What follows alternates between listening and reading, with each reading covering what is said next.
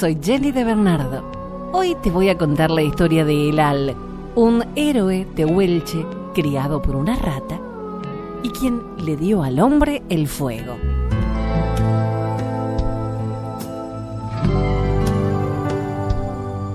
Los viejos tehuelches contaban que en el principio del tiempo, Kosh, el gran dios, creó el viento, la luz y las nubes. Después, del fondo del océano, levantó una isla y la pobló con sus criaturas. En esta isla nacieron los gigantes y con ellos llegaron todas las desgracias y las enfermedades.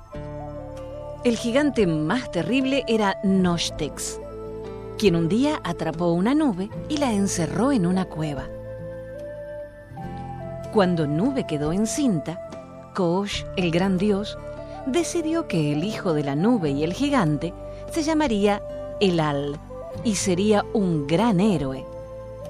Pero el gigante sintió miedo y envidia de su propio hijo.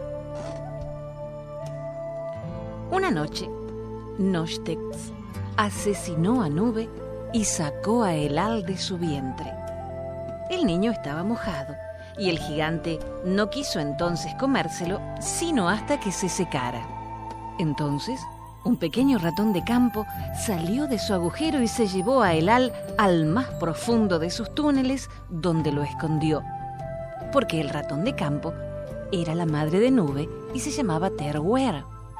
Cuando Noshtek se dio cuenta de que el niño había desaparecido, se arrojó sobre el agujero del ratón y empezó a acabar con sus inmensas manos. Abrió un hoyo tan profundo que gastó sus manos y sus brazos, pero no pudo llegar a donde estaba su hijo. Así fue como el Al se salvó de Nostex. Cuando el gigante regresó al lugar donde había matado a Nube, vio que de su vientre brotaba un gran río de sangre. Como iba a amanecer, sintió miedo de que todas las criaturas de la isla vieran el río tomó el cuerpo de nube y lo arrojó muy lejos contra el cielo. Su sangre manchó todo el firmamento. Desde entonces, el cielo se pinta de rojo cada vez que amanece. Este es el origen de Elal. Elal fue criado por su abuela.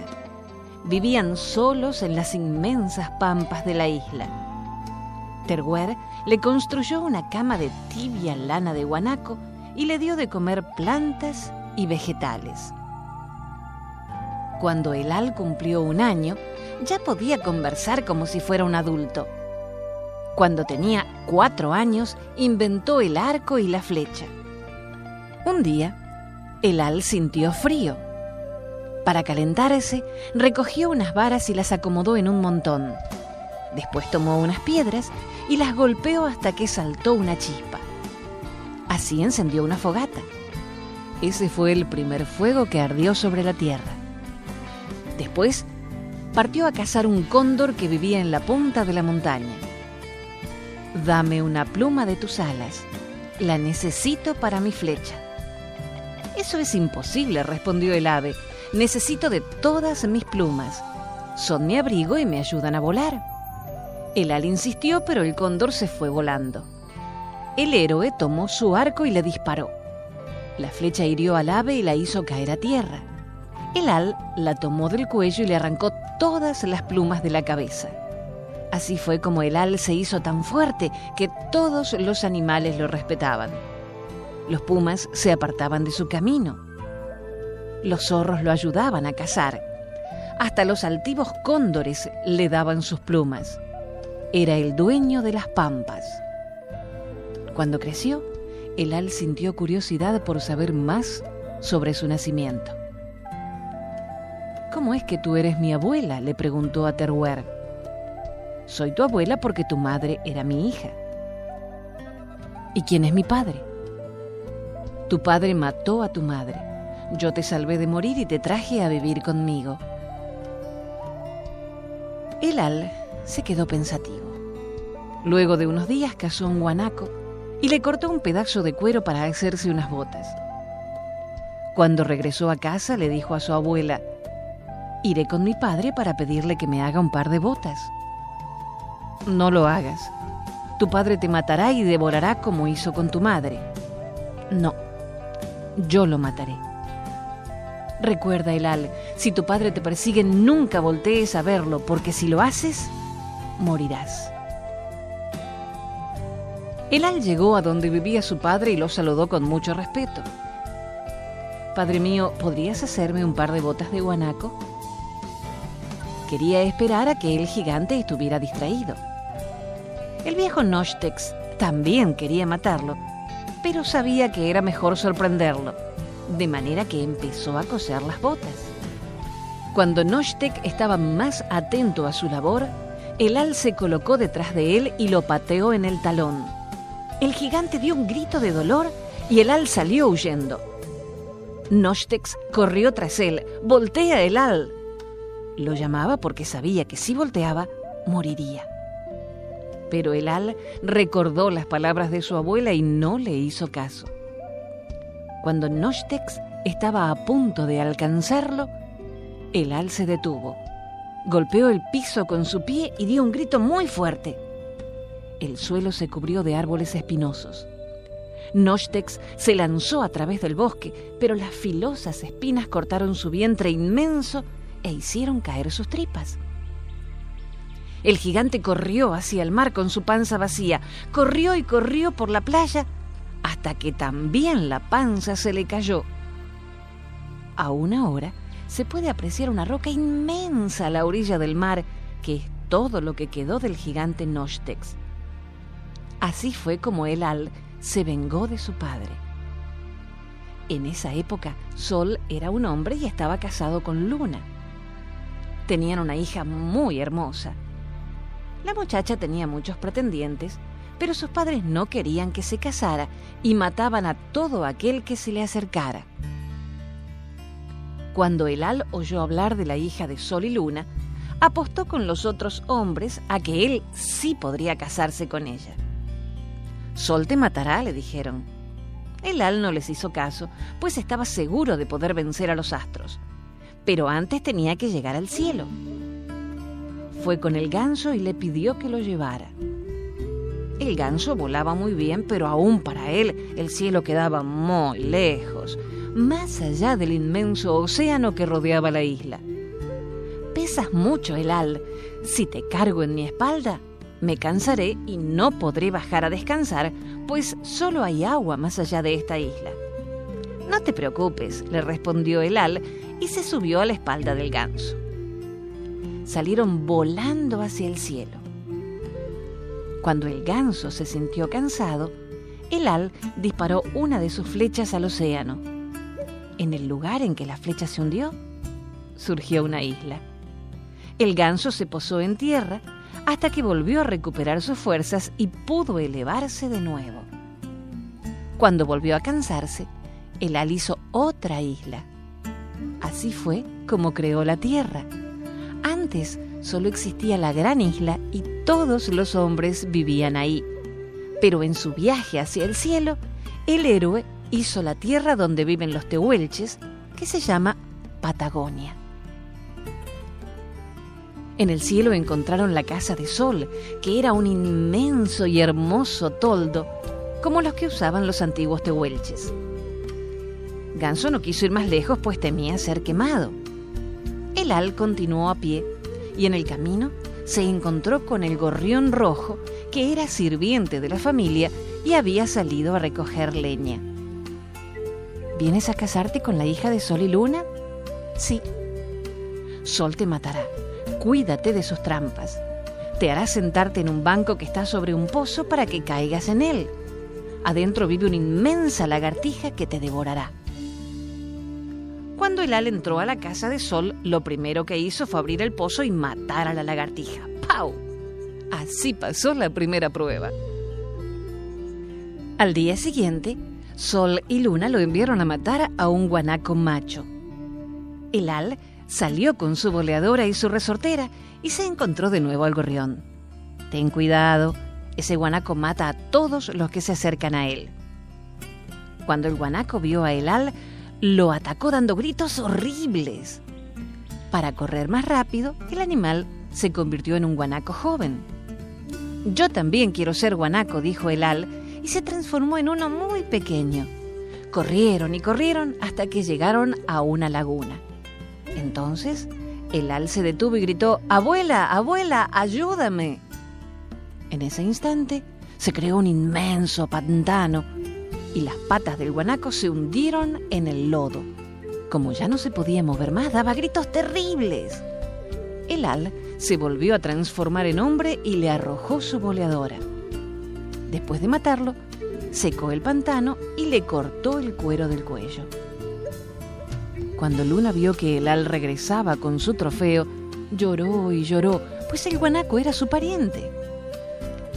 Al día siguiente, Sol y Luna le pidieron a Elal que trajera unos huevos de avestruz. Queremos el cascarón para beber agua. Antes de partir, Elal fue con el gorrión. Ten cuidado, los huevos son muy duros, te pueden romper la cabeza. Elal fabricó un gorro de piedra y fue al nido del avestruz. Los inmensos huevos estaban al lado del camino. Cuando vieron a Elal, saltaron a su cabeza pero la piedra del gorro era más duro y los huevos se rompieron. Entonces apareció el avestruz. Estaba furioso y quería morder y patear el ala hasta matarlo. Sin embargo, el héroe tenía lista su flecha y lo mató de un solo disparo. Después recogió los huevos y regresó a casa de Sol y Luna. Luna lloró mucho esa noche, pues el avestruz también era su pariente. Por eso al día siguiente mandó a Elal a la misión más peligrosa. Quiero cuchillos de pedernal para limpiar pieles. Ve a la montaña por ellos. El gorrión siguió a Elal y le advirtió, esa montaña arroja piedras y mata a todos los que se acercan. Cuando Elal estuvo cerca, la montaña se enfureció y empezó a hacer erupción con ruido atronador. La tierra temblaba a su alrededor. La montaña arrojó muchísimas piedras. Cuando las vio venir, el al gritó, Abuela, abuela, haz una casa de piedra. En ese instante se levantó una casa de piedra y el héroe se refugió en ella. Cuando cayeron todas las piedras, el al las recogió del piso. Tenían forma de cuchillo de pedernal. Cuando el al regresó triunfante, Sol y Luna debieron admitir que habían sido derrotados. Por eso al día siguiente le entregaron a Elal una muchacha muy hermosa, ataviada con la ropa más elegante. Esta es mi hija, dijo Sol. No es cierto, respondió Elal. Esta es una sirvienta. Yo quiero a tu hija. No tenemos otra hija, respondió Luna. Esta es la única. Pero Elal sabía que Sol y Luna habían escondido a su hija dentro de su toldo. Cerró los ojos y dijo, Abuela, abuela, trae un ciclón. En ese momento se levantó un viento fortísimo que terminó por llevarse el toldo. La hija de Sol estaba ahí. Sus padres la habían ensuciado con hollín y grasa y la habían vestido con harapos. No te puedes casar con esa mujer, dijo Sol. Mira qué fea y sucia es. Por ella vine. Tenla, pues, dijo Luna, ya has matado a mi familia. Esa noche, el Al y la hija de Sol durmieron juntos como marido y mujer. Pero al día siguiente, el Al dijo, me voy. Quiero ir a visitar a mi abuela. ¿Me vas a llevar contigo? preguntó la muchacha. No. El Al partió de regreso a casa sin voltear a verla. Se había casado con ella para ganar la apuesta, pero no la quería. La muchacha lo siguió hasta que llegaron al borde de un océano. El al se metió al agua y se alejó caminando. La muchacha fue tras él. El al caminó por el agua poco profunda para no ahogarse. La muchacha, en cambio, se metió al agua profunda y ya no salió más. Algunos viejos dicen que la hija de Sol y Luna se convirtió en sirena. Otros que se hizo agua. En todo caso, cuando aparece la luna nueva, el océano se mueve de arriba a abajo, porque la hija está contenta de ver de nuevo a su madre. Estas son las aventuras de Elal. Gracias a él, los tehuelches tuvieron sus tierras en Patagonia. Gracias a él aprendieron a cazar y a hacer fuego.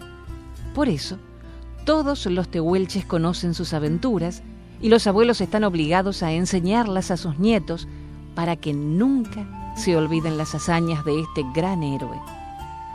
Pero el Al no venció a todos los gigantes.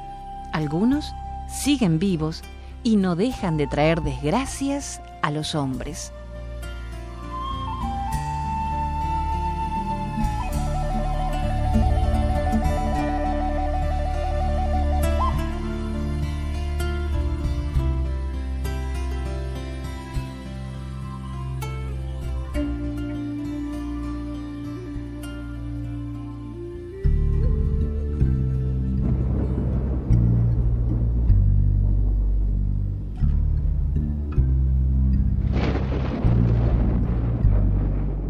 El espíritu del maíz, una leyenda chipegua.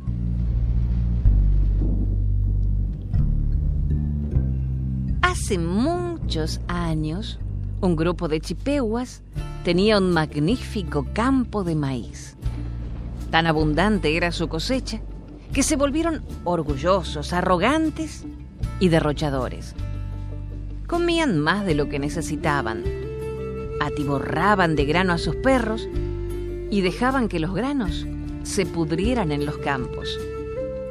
Los niños jugaban con las panochas y luego las arrojaban al cieno. Cuando la gente comía hasta hartarse, enterraban el grano que les quedaba y se iban a cazar. Pero a pesar de ver gamos y arces en grandes manadas, no podían coger ni matar ninguno. Parecía como si los cazadores disparasen a ciegas.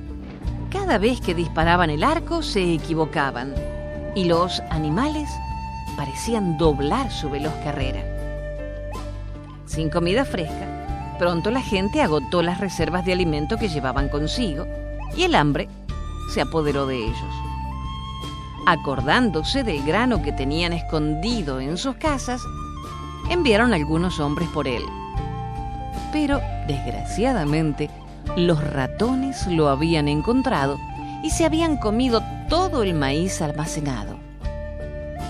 Muy apesadumbrados, se quedaron los corazones de todos cuando los hombres regresaron de las cacerías con las manos vacías. ¿Por qué hemos sido castigados? se preguntaban. Y continuaron preguntándoselo mientras tocaban los tambores y cantaban sus cánticos sagrados. Solamente un hombre entre ellos no había tomado parte en aquel derroche del maíz. Entristecido al ver el trato que daban al maíz, el gran don del maestro de la vida fue refugiarse solitario en el bosque. Desde lejos oyó el sonido del batir de los tambores y de los cánticos, cuando la gente trataba de aplacar los espíritus a los que creían haber agraviado. Se dirigió entonces hacia un área salvaje del bosque, donde no existía la menor huella del hombre. De pronto, se encontró en un claro. En el centro de un pequeño pantano había un montón de tierra y en él una especie de aposento hecho de madera de álamo. Cuando el hombre se aproximó, oyó que gemían y gritaban desde el interior, lo que aumentó su curiosidad. Entró en el aposento, donde halló un hombrecillo tumbado sobre unas pieles sucias y viejas. Pálido, enfermo y pobre, el hombrecillo comenzó a hablar. ¿En qué miserable situación me han puesto? dijo al visitante. Soy vuestro mejor amigo y me han maltratado y encerrado aquí en medio de esta suciedad. Han dejado que los perros me arranquen a tiras los vestidos. Me han tratado muy mal. Por eso ahora están muertos de hambre.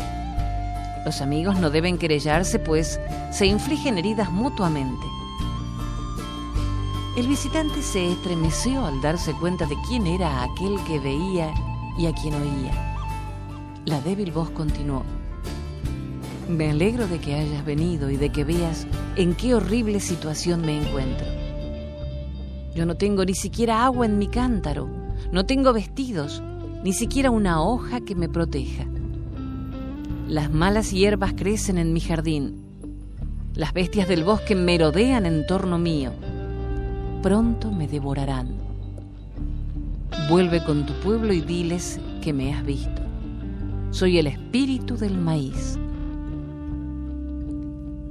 Lleno de compasión, el buen indio se lo prometió y encaminándose hacia el campamento, describió el aposento, el aspecto enfermizo y las miserables condiciones en que vivía el espíritu del maíz. Dice que vosotros le habéis llevado a ese estado, dijo el buen indio. Dice también que vuestro derroche es la causa de su desgracia. Asombrado, el pueblo escuchó al indio hasta el final de su historia. Entonces, de pronto se dieron cuenta de lo mal que se habían portado. Rápidamente volvieron a su aldea, a los campos sin plantar de los que se habían apoderado las malas hierbas. Allí sacrificaron un perro al espíritu del maíz y prepararon los campos para plantar. Colocaron cuidadosamente en el suelo los granos que no se habían comido los ratones, cantando los cánticos que se cantan en el tiempo de hacer las plantaciones permanecieron a la espera hasta la época de la recolección. Tuvieron una buena cosecha que aprovecharon bien, con gran cuidado. Luego, cuando fueron a cazar, tuvieron buena suerte, ya que se habían arrepentido de su voracidad y derroche.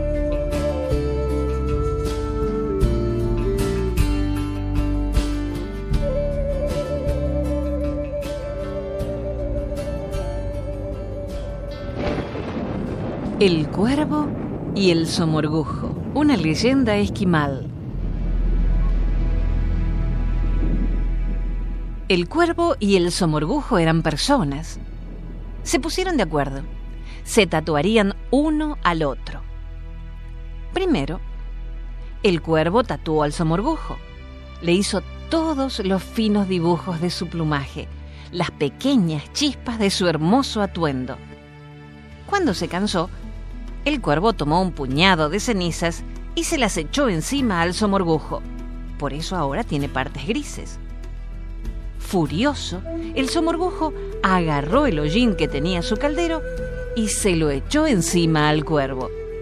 Desde entonces quedó negro. Dicen que antes de este pleito los cuervos eran blancos.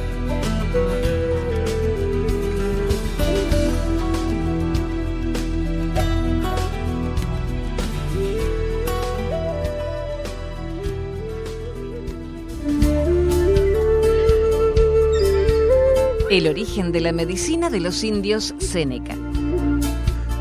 Hace mucho tiempo, un hombre solo fue al bosque a cazar. Una noche, mientras acampaba, le despertaron un cántico y un sonido que parecía el batir de un tambor. Incapaz de dormir, se levantó y fue en dirección del sonido. Llegó a un lugar y vio con sorpresa que parecía habitado. A un lado vio un montón de grano, al otro una gran calabaza con tres calabazas sobre ella. Aparte había tres mazorcas de maíz. Esto debe significar algo, se dijo el hombre para sus adentros, pero no pudo saber cuál era el significado. Curioso e inquieto, se fue a cazar determinado a volver algún día. A la noche siguiente, cuando ya estaba a punto de dormirse, le despertó de nuevo el mismo sonido. Cuando abrió los ojos, vio a su lado a un hombre que le estaba mirando. Hacia él se dirigía un gran número de gente. Cuidado, dijo el hombre extraño. Lo que viste la noche pasada es sagrado. Mereces la muerte. No, dijo el pueblo que rodeaba al cazador. Vamos a perdonarle. Compartamos con él nuestro secreto. Dile para qué son el grano y la calabaza. El grano y la calabaza son una gran medicina para nuestras heridas, dijo el hombre que había despertado al cazador. Vente conmigo y te enseñaré a prepararla y cómo se usa. El hombre, que se le había parecido al cazador, le condujo a un lugar donde vio un fuego y un matorral de laurel que parecía de hierro. En torno a él, mucha gente bailaba, cantando y frotando las cáscaras de calabaza. ¿Por qué tu gente está bailando? preguntó el cazador. Como respuesta, uno de ellos cogió un bastón y se lo clavó al cazador en la mejilla derecha y luego le aplicó una medicina. Rápidamente la herida quedó curada.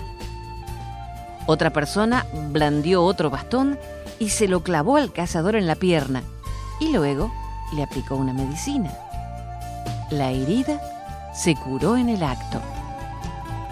Durante todo el tiempo que le mostraron el poder de su medicina estuvieron cantando. Le llamaban el cántico medicinal y se lo enseñaron. Luego le enseñaron cómo hacer la medicina. Cuando el cazador se encaminó a su casa, se dio cuenta de que los bailarines y todos los demás no eran seres humanos como había creído, sino que eran animales, osos, castores y zorros. Cuando los miró, todos desaparecieron. De nuevo en su casa siguió la dirección que le había indicado la visión. Cogió una panocha de maíz, sacó el grano y lo pulverizó. Luego cogió una calabaza y también la pulverizó. Recordó en qué medida la tenía que mezclar con agua de un manantial. Siempre de la corriente que emana, nunca de la corriente que va hacia abajo, se dijo recordando lo que había oído. La medicina que hizo curaba las heridas al instante, tal como le habían enseñado. Durante muchos años, el hombre hizo la medicina y con ella curó a mucha gente. Antes de morir, preparó la suficiente para que durase más de 100 años. Ese fue el origen de la gran medicina de los indios Seneca. Cada vez que el grano cambia su piel, hacen la medicina, entonando el cántico que el cazador oyó en sueños. Cuando la medicina se aplica al paciente, el pueblo canta ese cántico y frota la cáscara de calabaza como acompañamiento. También quemaron tabaco, pues quemar tabaco es como rezar.